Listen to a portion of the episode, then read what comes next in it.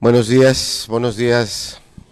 De verdad que nos bendice, nos bendice el que se conecten, el que tengan ustedes esa disposición para estarnos acompañando a lo largo de toda esta cuarentena, a lo largo de todos estos domingos que pues es de esta manera que estamos juntos, transmitiendo la palabra juntos eh, compartiendo la enseñanza y juntos ministrando a Dios. Y bueno, también me, alegra mucho y me bendice eh, el saber que pues no solo los hermanos de la iglesia, no solo gente adulta, sino también niños, adolescentes y jóvenes están, están eh, domingo a domingo escuchando la palabra. A mí me, me bendice mucho y creo que también al resto de los hermanos que que sirven y que contribuyen a que sea posible esta transmisión, el que podamos llegar hasta sus casas de esta manera. De verdad deseamos que,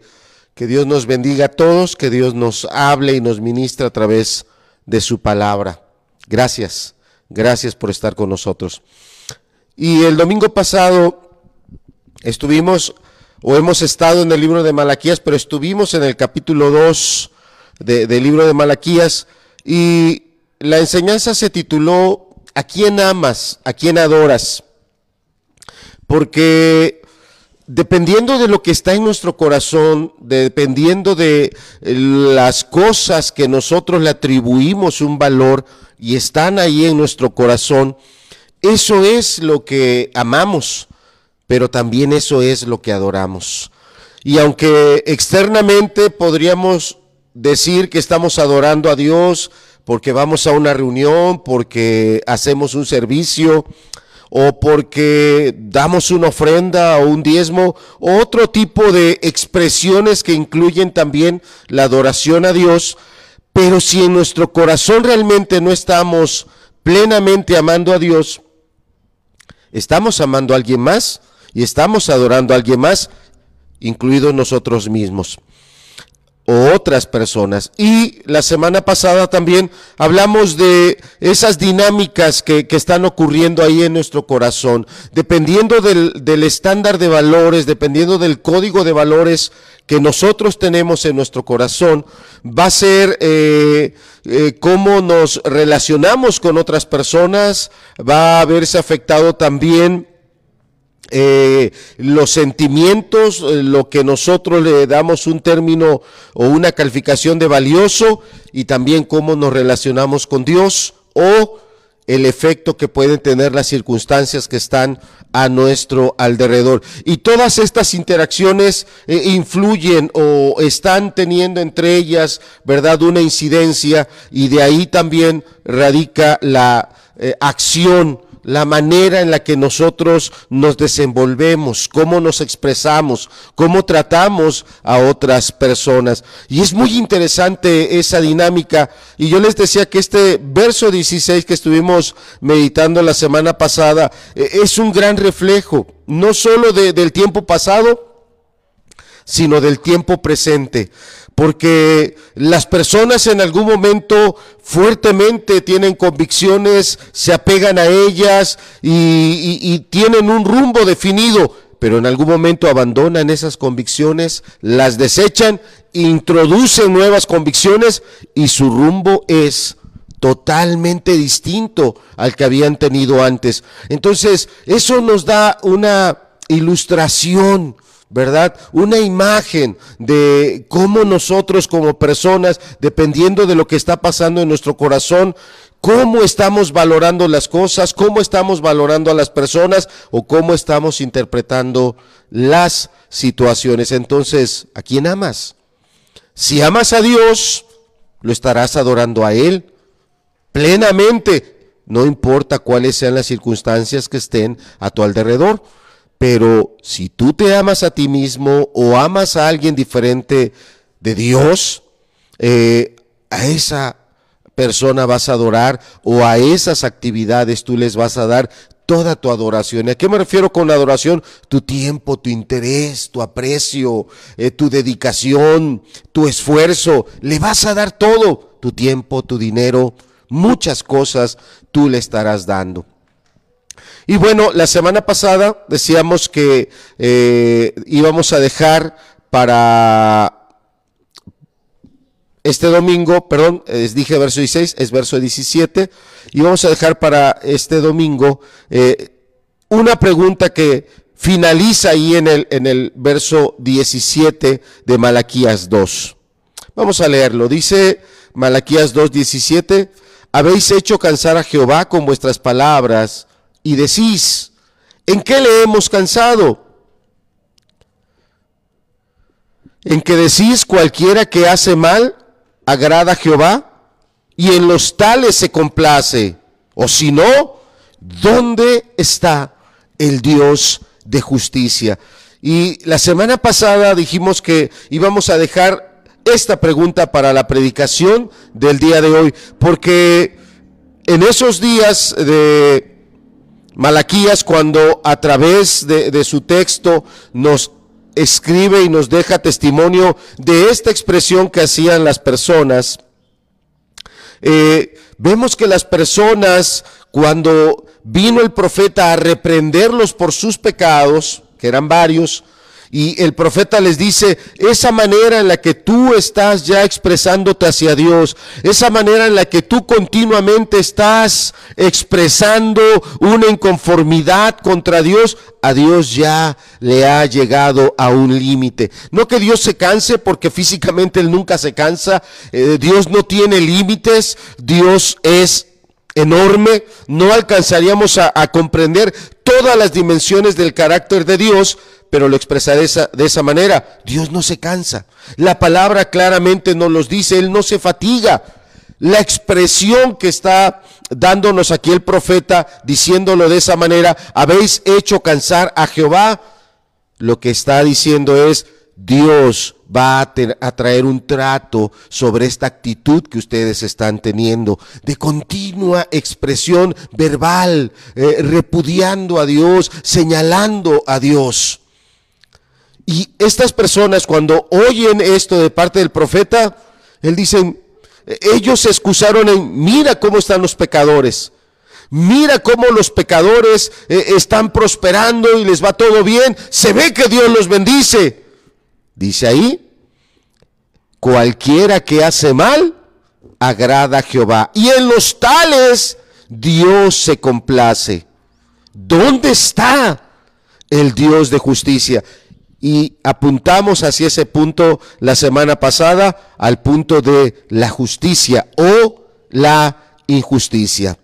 Y ese es el título de la enseñanza de, de, esta mañana para todos los que estamos conectados, para los que escucharán esta predicación en algún otro momento, porque creo que habrá personas que hay en el Facebook o que en el canal de YouTube en algún momento tendrán contacto con esta enseñanza y, y yo te animaría a que te quedaras yo te animaría a que no escuche nada más el principio, ah, como que no sé más interesante y, rápido dejes de... Yo te animaría a que la escucharas, aquellos que la van a escuchar después por estas eh, eh, redes o por estos medios, a los que ya están conectados, bueno, este es el título, ¿dónde está el Dios de justicia? Veamos la siguiente diapositiva, por favor. El pueblo de aquellos días eh, días de Malaquías, días de Enemías, porque hemos ya eh, dado eh, en otras ocasiones la información de que Malaquías predica en el tiempo en el que Enemías regresa a Susa a, volver a retomar sus actividades como copero del rey. Él deja de ser el gobernante o el encargado de, de estar este, controlando esa zona de Jerusalén, animando a sus hermanos. Él regresa y en ese tiempo en el que Enemías no estaba, el pueblo gradualmente fue dejando el compromiso a Dios, fue dejando esa esas decisiones que habían tomado de apartarse de una vida equivocada y andar en los principios de Dios y gradualmente el pueblo fue descendiendo nuevamente a la impiedad. Y ese es el momento cuando Malaquías es enviado por Dios a reprender al pueblo, a hablarles. Pero fíjense cómo en estas palabras que ya leímos, ¿verdad? Cualquiera que hace mal agrada a Jehová. El libro de Nehemías nos da abundante información de la manera tan, tan terrible como se estaba viviendo, en un desorden no solo espiritual, en un desorden social, en un desorden moral, en un desorden familiar, una gran cantidad de, de matrimonios ya divorciados y no porque hubiera causas válidas, sino por la eh, gran corrupción del carácter de los hombres que abandonaban a la esposa, abandonaban a los hijos para ir en pos de mujeres más jóvenes, para ir en pos de mujeres con cierta presencia física y de ahí también dando pie a que estas mujeres los inducían a la idolatría. Pero ellos los veían prosperar. Ellos veían que se enriquecían y les iba bien. Y lo digo claramente entre comillas en muchas áreas. Y por eso ellos, ellos decían que cualquiera que hace mal a Dios le estaba agradando, que Dios se complacía en ellos. Y la pregunta era, ¿o dónde está Dios haciendo justicia? ¿Dónde Dios está obrando y haciendo el bien? La diapositiva que estamos poniendo es, el pueblo actuaba y hablaba como si no tuviera un Dios en quien creer como si Dios nunca se hubiera hecho presente y no hubiera obrado, cuando a lo largo de todas estas enseñanzas que hemos estado compartiendo, hemos hablado de cómo Dios extendió sus alas, cómo Dios los bendijo, cómo Dios los ayudó, cómo Dios los prosperó, pero ellos en este momento estaban ciegos a eso, ya no lo veían, estaban sordos a Dios. ¿Dónde está Dios? ¿Dónde está la justicia de Dios? Y bueno, yo creo que esto es algo que a todos en algún momento nos afecta. Por ejemplo, hablando a los niños que están escuchando la enseñanza, en algún momento tú en casa te estás portando bien, estás obedeciendo a papá y a mamá, estás escuchando enseñanzas de la palabra, las tienes presentes, en algún momento de ti, de todo corazón salen cantos, salen alabanzas, pero un día algo eh, se rompe allá en la casa, algo este, se echó a perder. Y de repente tal vez papá, mamá, te señalan a ti como el responsable. Y a lo mejor tú le dices, no, yo no lo hice. Pero papá, mamá no te escuchan y a ti te aplican la disciplina. A ti te aplican una corrección. Y tú en tu pensamiento, tú puedes traer esto. ¿Dónde está la justicia? Yo me he portado bien, yo he hecho las cosas bien. ¿Por qué me han castigado? ¿Por qué me han disciplinado? ¿Por qué me ha pasado esto? Y en tu corazón tú puedes tener una expresión como la que aquí está. Podemos ir más a, otra edad más adelante. Puede ser un joven, adolescente o un joven mayor que adolescente. Eh, has llevado una vida apartada de varias cosas. Eh, te has reservado de ciertas inclinaciones que otros jóvenes tienen. Y un día pasa algo, ¿verdad? Viene una enfermedad, viene un accidente, eh, tal vez la persona del otro vehículo estaba alcoholizada, tú estabas bien en tu sano juicio ahí en la calle, eh, te atropella o lo atropelló a esa persona y el alcohólico fue a parar a la cárcel, pagó una fianza, salió y la otra persona con una lesión tal vez toda la vida, eh, con una limitación ahora por efectos de esa lesión, y en otros casos más lamentables hay quienes han muerto. Y se levanta ese clamor, ¿dónde está el Dios de justicia? ¿En cuántas ocasiones yo he oído eso de, de, la expresión de alguien? Es que era una buena persona, no le hacía mal a nadie. Es que era un buen hijo, sacaba buenas calificaciones. Es que se esforzaba con sus papás, los respetaba, eh, les ayudaba mucho. Y algo malo pasa. Y se levanta esta expresión. ¿Dónde está el Dios de justicia? Y quiero avanzar un poco más a personas más adultas, eh, tal vez ya casadas, y, ahí en, en, el seno familiar, tal vez en la esposa, ha sido una esposa que se ha entregado, es decir, a esas actividades que tiene la esposa, ¿verdad? Cuidando a los hijos, lavando la ropa, arreglando la casa, preparando la comida, eh, teniendo siempre una, un buen ánimo, una buena sonrisa para todos. Tal vez llega el hijo y tal vez mamá tiene dolor, tiene... Eh, no sé, ciertas eh, cuestiones físicas de salud, pero en ese momento se olvida y con una sonrisa recibe al hijo, cómo te fue en la escuela, eh, cómo te fue en el camino, cómo te fue en esto, y, el hijo bien contento, tal vez mira pa, mamá, mira mamá, mira mamá, y le está platicando, o tal vez al hijo le fue mal, y ahí está la mamá, pero mira, tú no te desanimes, tú sigue echándole ganas, mira, ya te he dicho que tú no te fijes en estas cosas, mira, tú siempre mantente en esto, y ahí está esa madre sacando de los tesoros de su corazón, como dice la palabra. Y tal vez algún día el esposo no conserva ese pacto de fidelidad. Tal vez el esposo empieza a mirar a otra persona joven o se empieza a engañar por las riquezas y siente que tiene las capacidades para vivir otra vida con otra persona.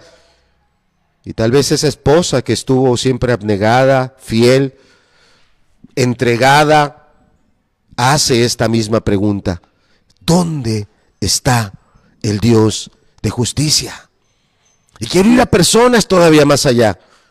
Tal vez ya personas no solo adultas, sino ancianas, que en algún momento teniendo en su corazón, ¿verdad? Bueno, pues algún día ya no voy a estar, ya tengo tal edad, este, yo no quiero que haya problemas después, y, y, y, y de buena fe y con buen corazón, entregan sus propiedades a aquella familia, entregan sus bienes a aquellos hijos, a aquellos descendientes, y de repente aquellos hijos, una vez que tienen ya la escritura, el título de propiedad, eh, que tienen ya las garantías de la posesión,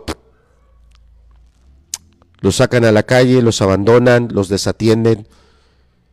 Y esa persona anciana piensa, trabajé toda mi vida, me esforcé por todo esto. Tanto tiempo yo lo cuidé y, y ahora sí, ¿dónde está el Dios de justicia? Creo que no tengo que platicarles mucho de todo lo que ha traído esta pandemia personas que a lo mejor habían levantado un negocio, tal vez por efectos de la pandemia, el día de hoy lo han perdido. O personas que habían llevado una vida hablando en lo espiritual por el buen camino, pero Dios decidió que a través de esta pandemia era el momento de partir y, y tal vez hoy hay en casa una persona viuda, hijos que están con ese dolor de la partida de ese padre, madre o algún hermano, algún abuelo, y estamos atravesando un momento de dolor y llegamos a preguntar, ¿por qué? Reitero lo que dice esta diapositiva. El pueblo de aquellos días actuaba y hablaba como si no tuvieran un Dios en quien creer. Yo quiero que podamos entender que cuando el dolor llega, Levantamos nuestra mirada y señalamos a Dios. Y a veces, tristemente, o muchas veces, las personas desconfían de Dios por el dolor, por los problemas, por la injusticia. Volviendo al ejemplo de los niños. Tal vez son varios hermanitos o los hermanitos estaban con los primos y alguien más fue el que hizo la maldad, alguien más fue el que rompió algo, alguien más fue el que lo dañó pero te señalan a ti. Y te corrigen a ti. Y te disciplinan a ti. Y, y, allá tú estás viendo al culpable y el culpable pone cara de inocente. El culpable pone cara de víctima. Y tú sabes, él fue el que lo hizo y a él no lo castigaron. Él fue el que lo rompió, él fue el que lo dañó y a él no lo disciplinaron.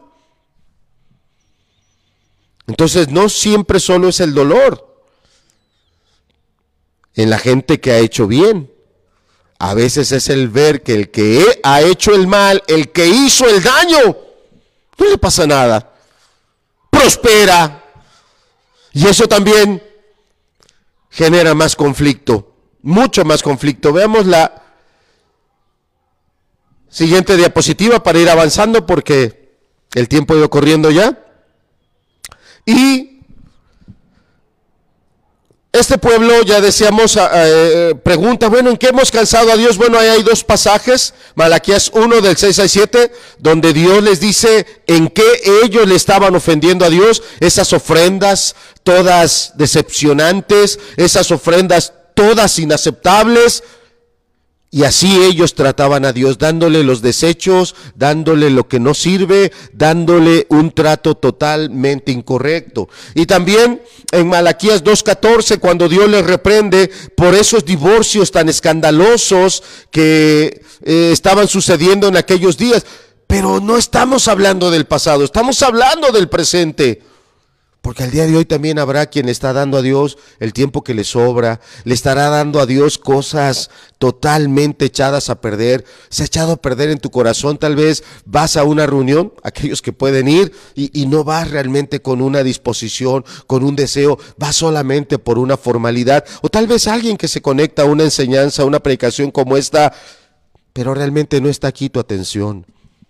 Eh, ¿A cuántos no nos pasa que estamos escuchando una aplicación como esta que es transmitida en línea o tal vez la escuches ya después eh, grabada, ¿verdad? Eh, fuera del tiempo real y, la estás oyendo, pero estoy aquí con el celular haciendo otras cosas o, o ahí está nada más reproduciéndose, pero yo ando caminando, arreglando aquí, haciendo allá y créame, no es a mí al que ofende usted. Si es una grabación, ¿cómo me voy a ofender si es una grabación? Ahora mismo que es en vivo, ¿cómo me voy a ofender? Si yo no le estoy viendo. Yo no puedo ser el que está ofendido. Pero este es el día del Señor. Es a Él al que yo no le estoy dando lo que Él es digno, lo que Él se merece. Entonces ahí en, en esos pasajes es eso lo que ya Dios venía señalando. Veamos la siguiente diapositiva ya para centrarnos en estos aspectos de que está tratando este punto. Recuerda que el punto que estamos hoy eh, analizando es dónde está el Dios de justicia. Y bueno, para esa población a la cual Dios les envía su profeta y el profeta les está hablando, ellos sacan eh, eh, eh, esta barricada y le dicen, no, no, no, no, no, a nosotros no nos vengas a decir que somos nosotros los que estamos ofendiendo a Dios, no, no, no, no, a nosotros no nos digas, Dios se complace en los que están haciendo mal, a los tales Él los bendice. ¿Dónde está ese Dios que hace justicia? Ponen una barricada enorme y bueno, no solo era el conflicto de las personas que vivían en Jerusalén. Ahí en la diapositiva le estoy poniendo a cinco personas diferentes de, de ahí mismo, de, de, todo el Antiguo Testamento, que tenían conflicto con la prosperidad. Oiga bien, la prosperidad de los pecadores, la prosperidad de gente malvada. Eh, yo se los voy a estar leyendo, yo ya traigo todos los pasajes acá impresos, así que yo le pido a usted que solo anote los pasajes y después usted los lea. Job capítulo 21 y sabemos que Job por boca de Dios era un hombre recto, apartado del mal, temeroso de Dios. En Job capítulo 21 versos 7 y 8 dice, ¿por qué viven los impíos y se envejecen y aún crecen en riquezas? Su descendencia se, robustece a su vista y sus renuevos están delante de sus ojos. Job podía ver como gente pecadora, gente que para nada le tenía temor a Dios, vivían una vida de aparente felicidad, de aparente plenitud. Y, he hablado de niños, he dado ejemplo de adolescentes, he dado ejemplo de gente adulta, eh, gente anciana, lo digo con mucho amor. Pero ¿no será este el pensamiento de muchos de nuestros jóvenes?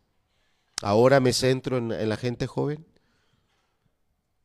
Cuando uno se acerca a predicarles la palabra, sea un servidor, otros hermanos, tus propios padres que te invitan a que andes en los caminos de Dios, que te vuelvas de todo tu corazón a Dios, y tú volteas a ver a gente que para nada teme ni ama a Dios, y, y tú puedes ver ahí en sus redes sociales sus publicaciones o de viva manera, tú lo puedes ver.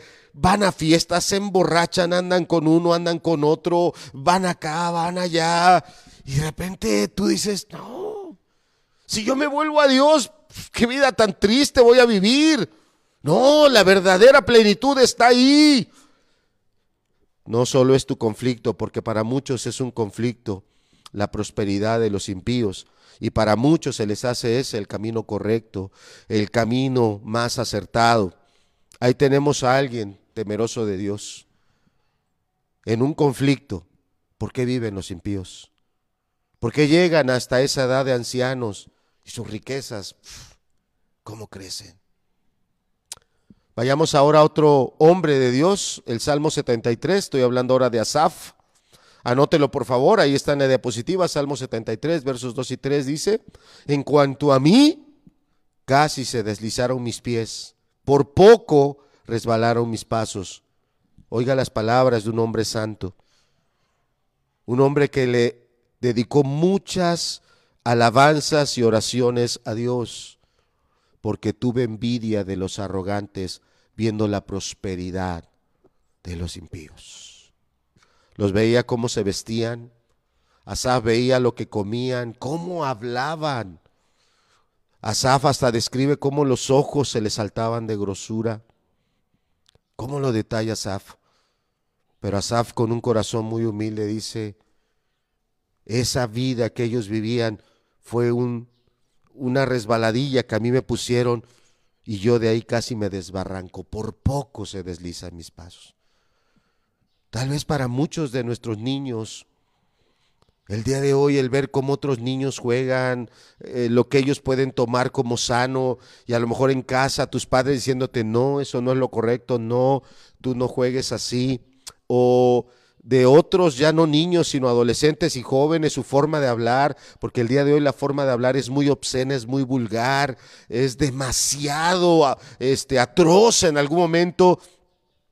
Y alguien en casa te dice, oye, no hables así, oye, así no te expreses. Y tú dices, pero ¿qué tiene de malo? Así habla todo mundo. Eh, eh, ya esa forma en la que tú hablas es, es pasada de moda.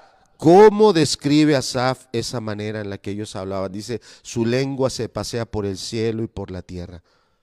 De nada se limitan.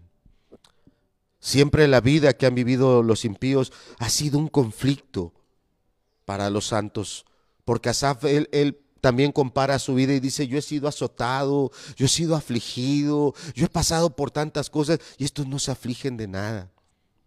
Fue un conflicto. Eclesiastés 8:14, ya no hablamos ni de Job, ni de Asaf. ¿Quién escribe el Eclesiastés? Salomón. Por boca de Dios, el hombre más sabio de todos los tiempos, ¿verdad? Ni antes ni después de él ha habido otro, ni Einstein, ni eh, Hopkins, eh, sí se llama Stephen Hopkins, y, los que vengan, ¿no?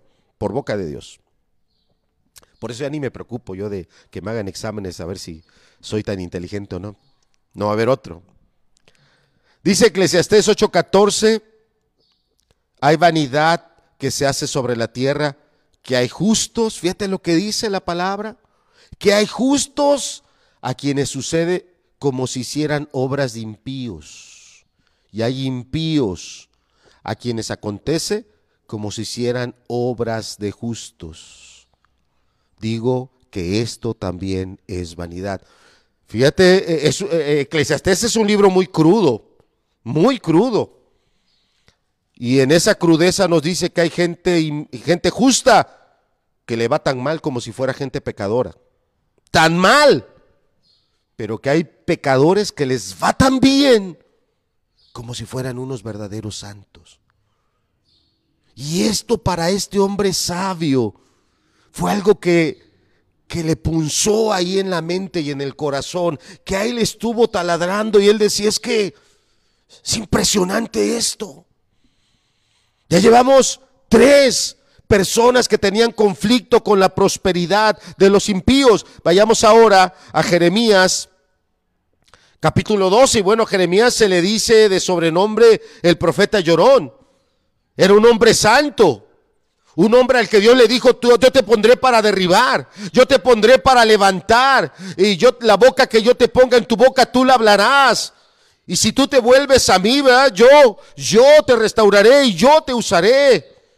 ¿Qué, palabras le dio Dios a Jeremías? Pero Jeremías vivió con esta generación, la, generación que fue llevada cautiva a Babilonia, una generación endurecida, apartada de Dios. Jeremías 12, 1 y 2 dice, justo eres tú, oh Jehová, para que yo dispute contigo. Fíjate a qué punto se atrevía Jeremías. Él decía, es que yo tengo ganas de discutir esto, pero no lo puedo hacer contigo porque tú eres justo. ¿Qué le conocía Dios a Jeremías? Eh, perdón, ¿qué le conocía Jeremías a Dios? Era justo. justo. Sin embargo, alegaré mi causa ante ti. ¿Por qué es? ¿Por qué? ¿Por qué es prosperado el camino de los impíos? Y tienen bien todos los que se portan deslealmente. Jeremías era un hombre santo y él hablaba la palabra y dice que cada vez que abría su boca lo golpeaban, lo pateaban, lo metían en cárceles inmundas y terribles. Y seguramente algunas de esas cárceles o tiempos de cárcel dejó daños físicos en el, en el cuerpo de, de, de Jeremías. Para Jeremías era un conflicto. Dice el verso 2, los plantaste y echaron raíces. ¡Wow! Crecieron y dieron fruto.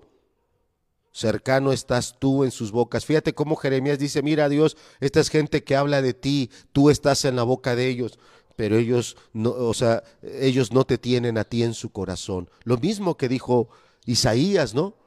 Con sus labios me honran, pero su corazón está lejos de mí. Jeremías también tuvo conflictos y tan fuerte fue el conflicto, recuerden, o yo se los recuerdo, que en algún momento Nehemías dijo, Señor, yo ya no quiero ser tu mensajero. Señor, yo ya no quiero abrir mi boca. ¿Por qué? Porque él veía cómo esos impíos prosperaban. Qué conflicto. Último, dijimos que íbamos a hablar de cinco. Habacuc, capítulo 1, versos 2 y 3, dice así. ¿Hasta cuándo, oh Jehová, clamaré y no oirás? Y daré voces a ti a causa de la violencia y no salvarás. ¿Por qué me haces ver iniquidad y haces que vea molestia? Destrucción y violencia están delante de mí. Pleito y contienda se levantarán. También Habacuc predicó un poquito de tiempo, un, año o dos años antes de que el pueblo fuera llevado cautivo a Babilonia. Y el pueblo vivía como si no conociera a Dios. El pueblo vivía como si no tuviera temor de Dios. Con esto yo quiero que veamos desde los niños que han estado escuchando la enseñanza, que a gente buena, a gente que ama a Dios, a gente que es alabada por la boca de Dios, porque la boca de Dios alabó a Job.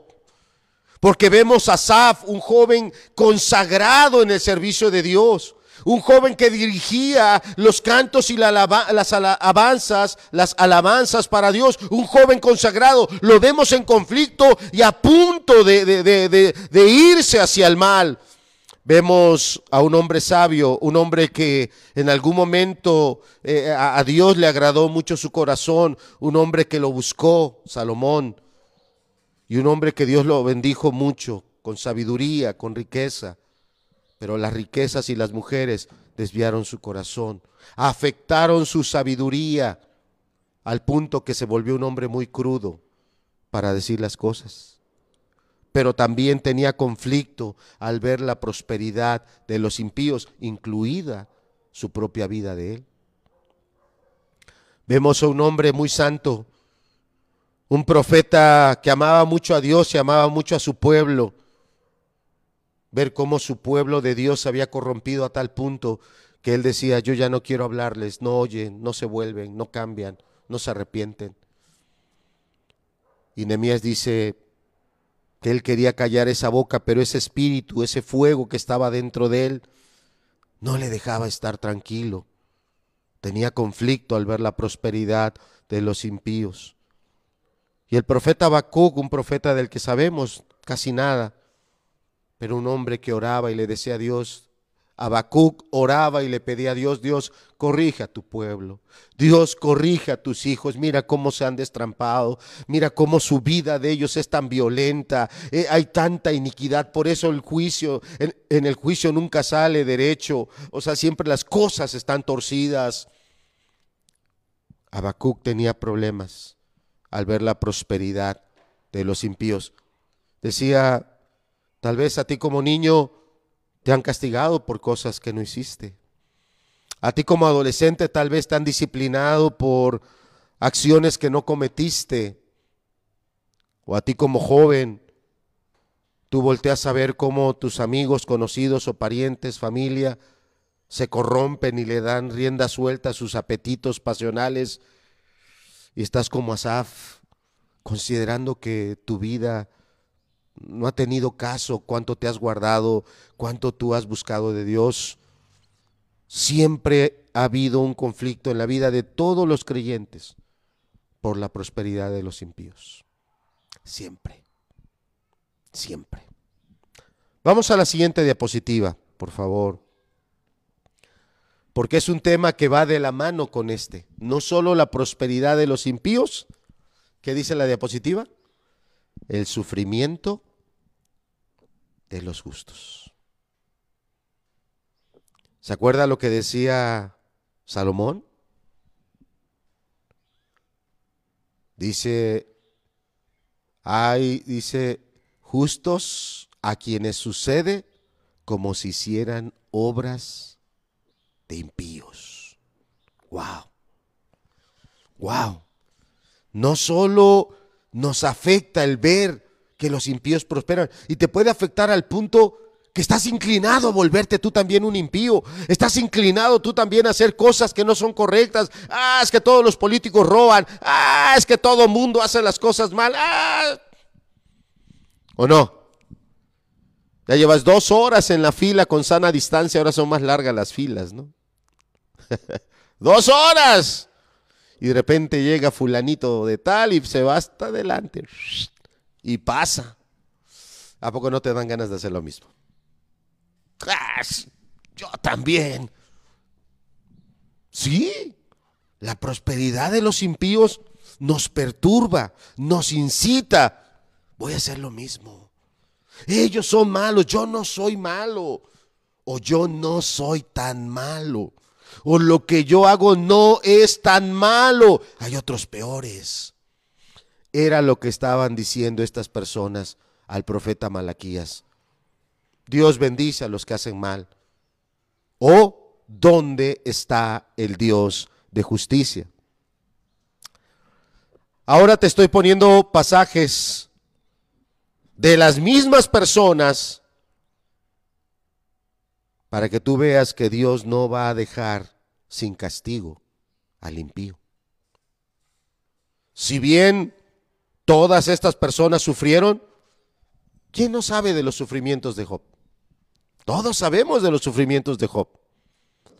¿Quién no sabe de, los sufrimientos de, Asaf? Él ya no los dijo cuánto él sufrió. En vano he golpeado mi carne. O sea, vivió una vida de aflicción. Bueno, pero veamos qué testimonio nos dan ellos acerca de ese sufrimiento.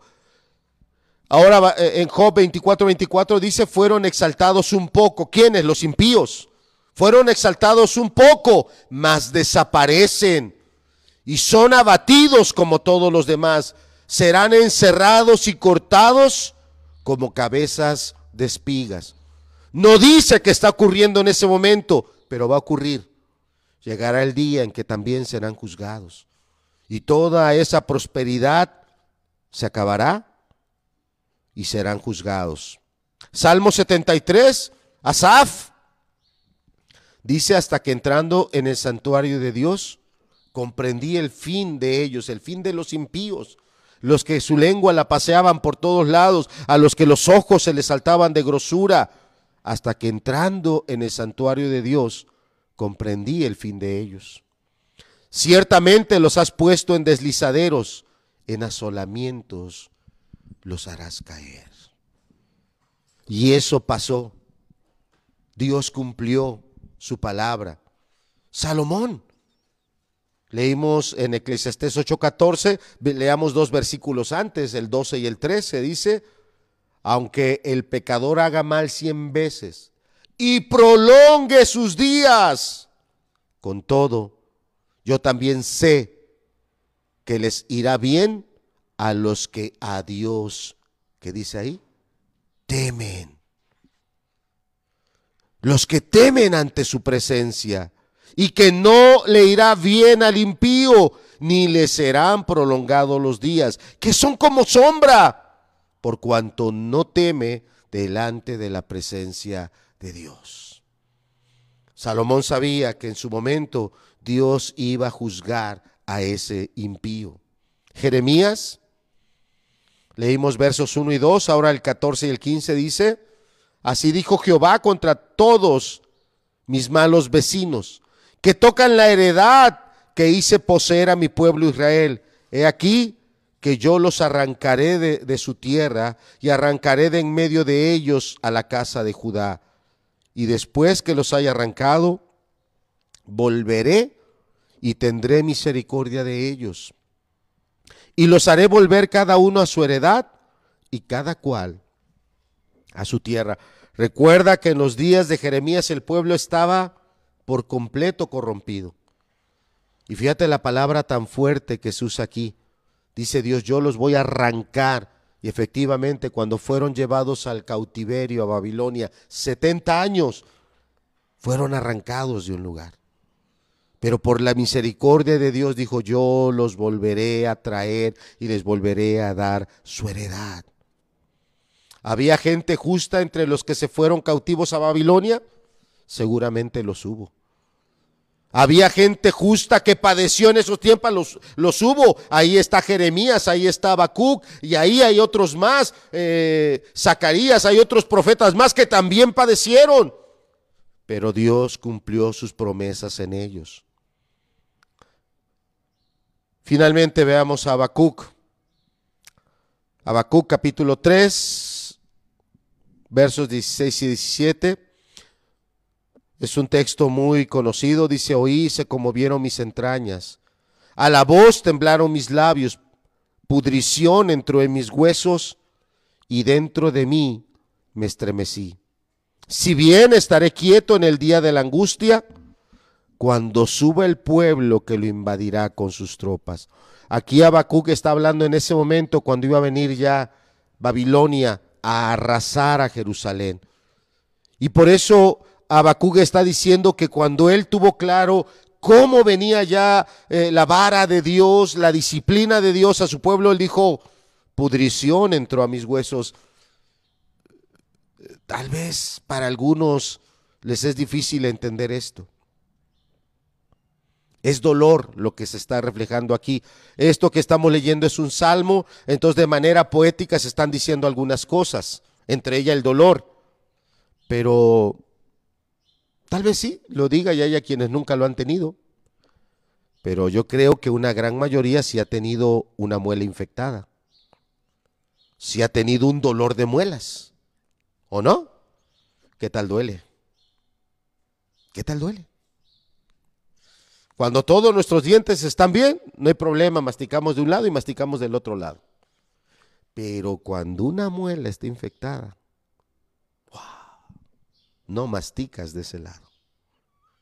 Así fuera fruta, lo sientes. Ahora imagínate que en esa muela infectada cayera una piedra del frijol.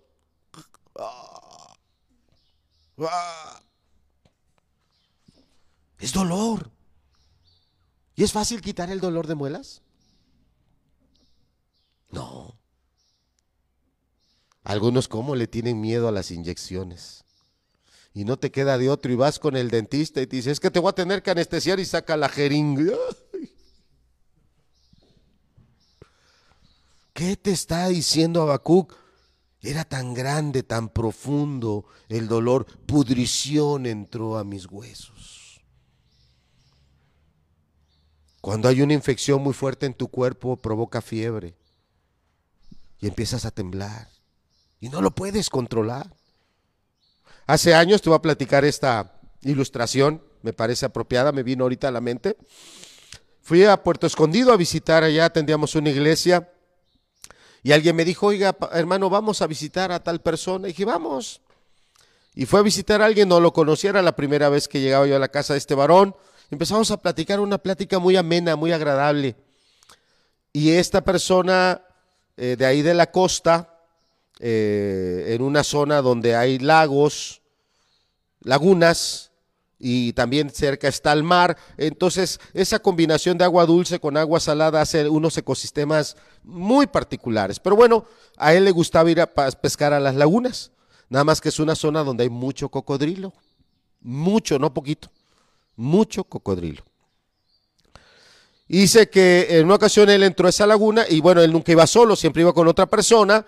La otra persona se quedaba ahí en la, en la orilla y con una escopeta. Por si venía algún cocodrilo. Entonces, bueno, él entra, eh, él le gustaba la pesca no, no de caña, sino le gustaba la pesca con arpón. Entonces, para la pesca con arpón, se tenía que meter a bucear. Esa era la pesca que él le gustaba, así la saboreaba.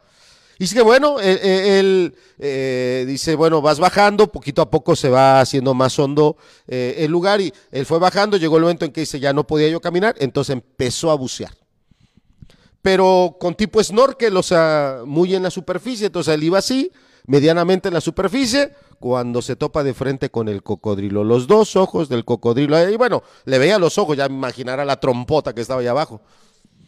Y se lo encuentra de frente. Entonces él empezó, a nadar hacia atrás, suavemente, alejándose, yendo hacia la costa, y, su amigo no le podía disparar al cocodrilo porque estaba en línea o sea, si le hubiera disparado el escopetazo, a él también le da. Entonces el otro estaba con la escopeta y pues no podía hacer nada. Entonces este amigo me contaba su historia, viene nadando hacia atrás, hacia atrás, eh, sintió que ya tocó piso, se levantó y cuando eh, ya estaba de pie, los mexicanos tenemos un dicho que en algún momento entendemos muy bien su significado. Patitas para que las quiera. En cuanto sintió firme, ¡bum! corrió. No lo tacó el cocodrilo. Ya cuando estaba afuera, pues se dejó eh, su arpón, eh, el, visor y en...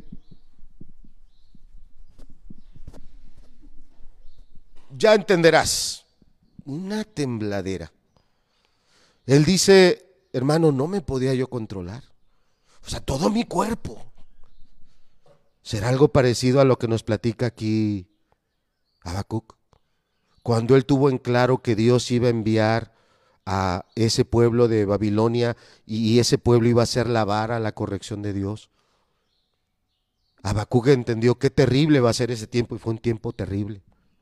Fue un tiempo muy, muy duro para el pueblo, un pueblo endurecido, un pueblo que iba y ofrecía sacrificios en el templo, pero vivía una vida depravada e inmoral hasta que vino el juicio de Dios.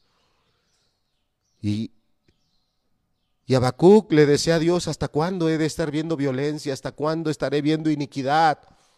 Pero cuando Dios le dice a Habacuc, Habacuc, yo voy a corregir a mi pueblo, voy a traer esto sobre de él, dice que pudrición entró en su hueso, un dolor y un temblor que no lo podía controlar. Tal vez de los niños y los adolescentes que están escuchando no, no han tenido una experiencia así, pero tal vez ya algunos jóvenes o gente más adulta ha tenido alguna experiencia muy fuerte, de vida o muerte, donde tú te acordarás como en ese momento tenías un miedo, un temblor, algo que te dominaba por completo. Aquí Dios le estaba diciendo a Habacuc cómo él iba a tratar a su pueblo. Fíjate el último versículo, el verso 17 de, de Habacuc 3, 17, dice, aunque la higuera no florezca ni en las vides haya frutos, aunque falte el producto del olivo y los labrados no den mantenimiento, y las ovejas sean quitadas de, de, la, de la majada y no haya vacas en los corrales, con todo,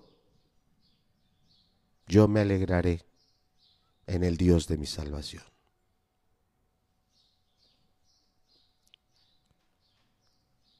Yo me alegraré en el Dios de mi salvación. Lo que estaba diciendo Habacuc aquí es lo que iba a pasar en esos días.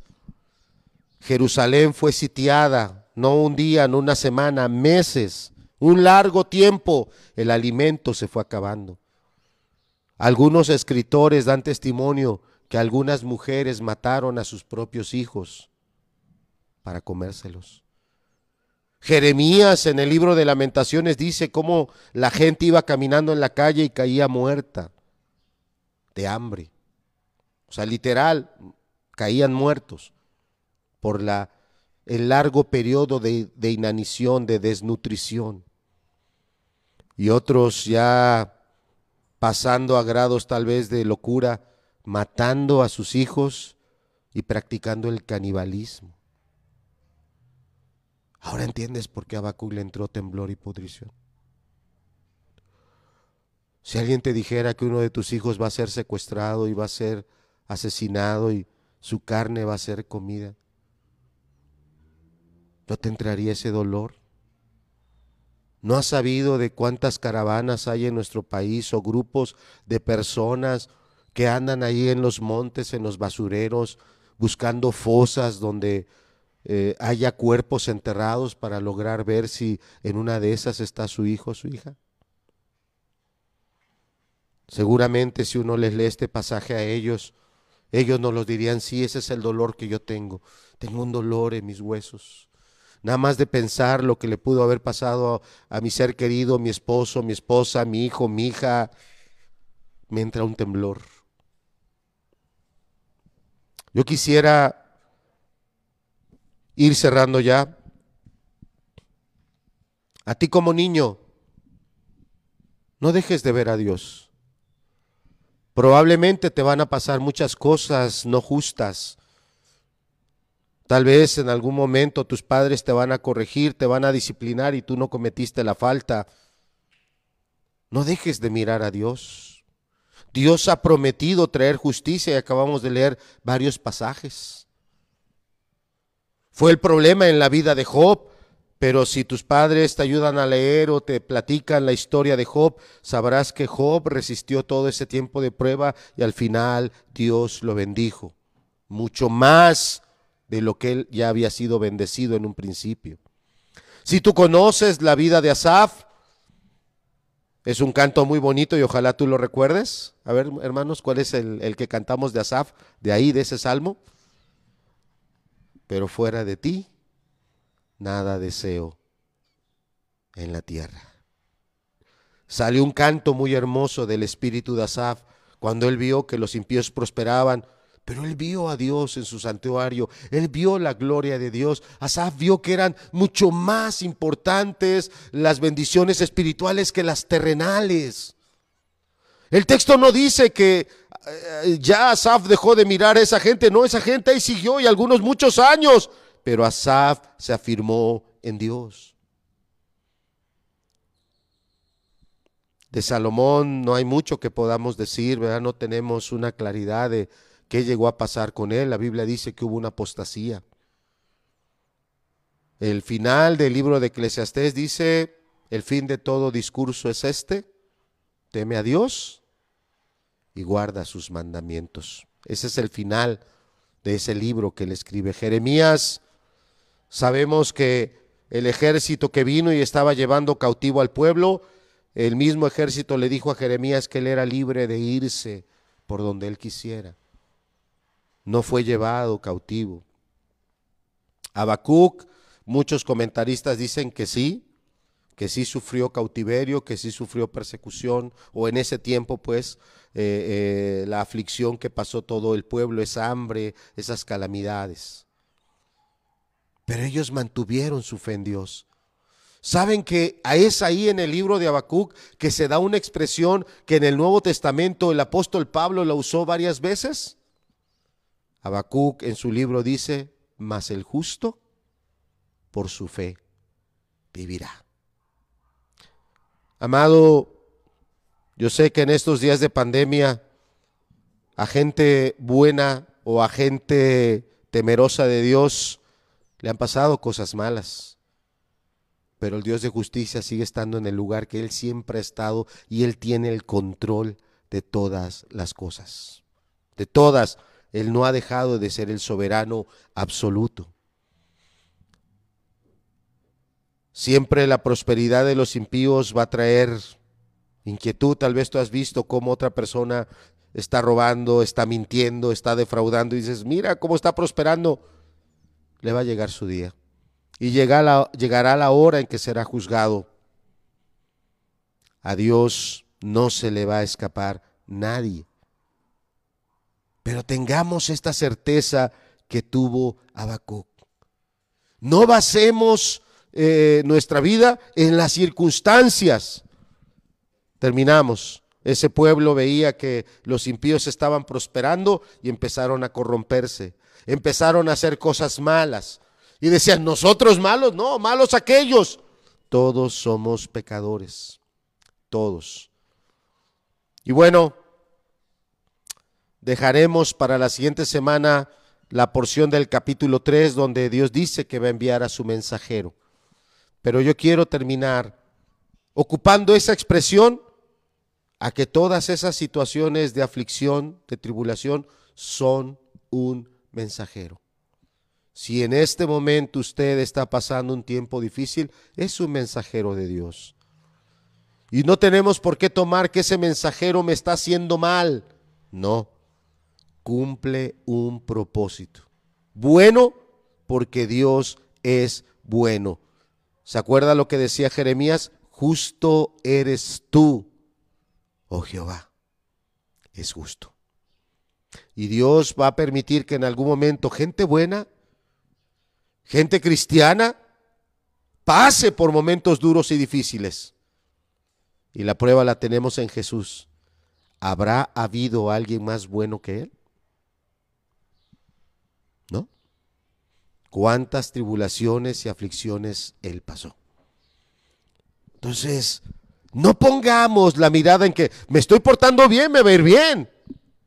Te estás portando mal, te va a ir mal. No siempre.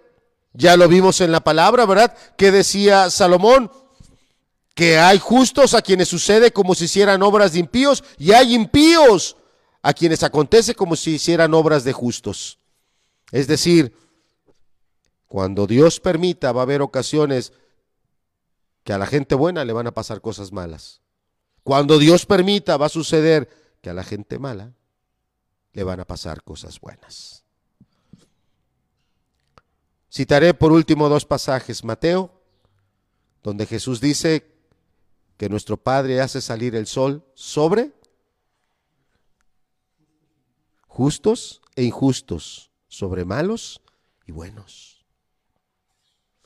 Y el apóstol Pablo en el libro de los Hechos, donde él dice que Dios ha permitido a la gente andar en sus propios caminos, vivir la vida que quieren, y les ha traído tiempos de bendición, les ha traído tiempos de cosecha, tiempos de abundancia. Pero que Dios siempre ahí pone un testimonio. ¿Eres una persona impía? Entendiendo una persona que no está caminando bien y te está yendo bien. No, no, no, no te engañes, no te engañes. No pienses que todo el tiempo te va a ir bien y que todo el tiempo tú vas a burlar autoridades, eh, sea las de tu casa o sea las de allá afuera, que eh, todo el tiempo te vas a salir con la tuya. No, yo te llamaría hoy a la reflexión. Yo te llamaría hoy a que hagas una pausa y pienses, algún día se va a cumplir lo que está ahí escrito. Asaf claramente dijo, ciertamente los has puesto en deslizaderos, en asolamientos los harás caer. No te engañes, no pienses que siempre te vas a salir con la tuya. Yo te llamaría a un momento de reflexión y te llamaría también a un momento de arrepentimiento, de ponerte a cuentas con Dios. Si eres alguien, desde un niño, un adolescente, un joven, un adulto, un anciano, que eres alguien que te has guardado, que te guardas, que de veras quieres agradar a Dios y te está yendo mal, que no sean las circunstancias las que te den la alegría. En el libro de Malaquías, si me acompañas y si no lo pones ahí en el... No, perdón, no es Malaquías, es Habacuc, perdón. Habacuc capítulo 3, verso 18. Con todo, yo me alegraré en Jehová y me gozaré en el Dios de mi salvación. ¿Cuándo dijo esto Habacuc? Cuando él tenía claro que iban a ser sitiados, cuando él tenía claro que mucha gente iba a morir, cuando él tenía claro que se iba a acabar el alimento las cosas bonitas iban a acabar. Habacuc dijo, mi gozo no va a estar en que pueda yo salir a dar una vuelta. Mi gozo no va a estar en que puedo salir, irme a un restaurante y comerme todo lo que yo quiera. Mi gozo no va a estar en que puedo salir y estar con mis amigos y, y pasarnos unas bonitas y lindas vacaciones decembrinas.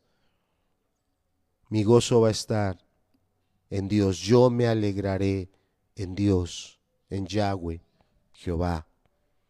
Me gozaré en lo más grande que ha dado Dios por nosotros, la salvación.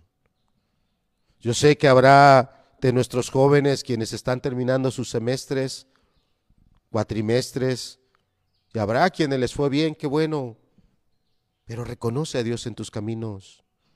Habrá quienes se esforzaron mucho y no les fue tan bien. Que no sea una calificación la fuente de tu gozo.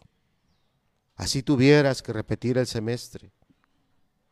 Así te tengas que ver afectado porque esa materia solo la podrás recursar hasta dentro de un año o más. Que ese no sea tu gozo. Aprendamos a gozarnos en Dios.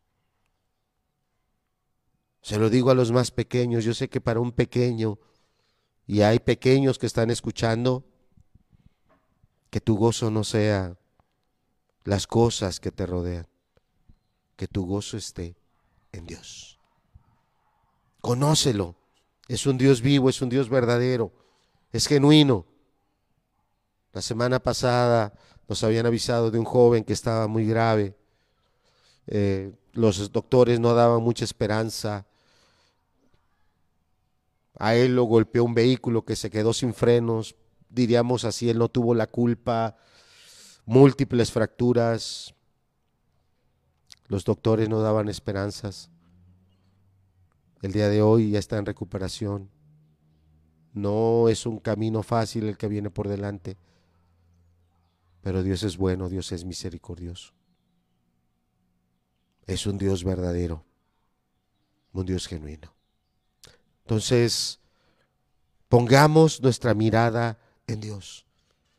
No caigamos en la situación que vivió este pueblo donde vieron que los impíos estaban prosperando y dijeron, ah, entonces no tiene caso ser una persona que se aparte del pecado, no tiene caso ser una persona que haga las cosas bien. Ah, bueno, me voy a permitir hacer algunas cosas malas, no tan malas como aquellos. No, no te engañes, no te engañes. Para Dios no hay términos medios. O eres o no eres.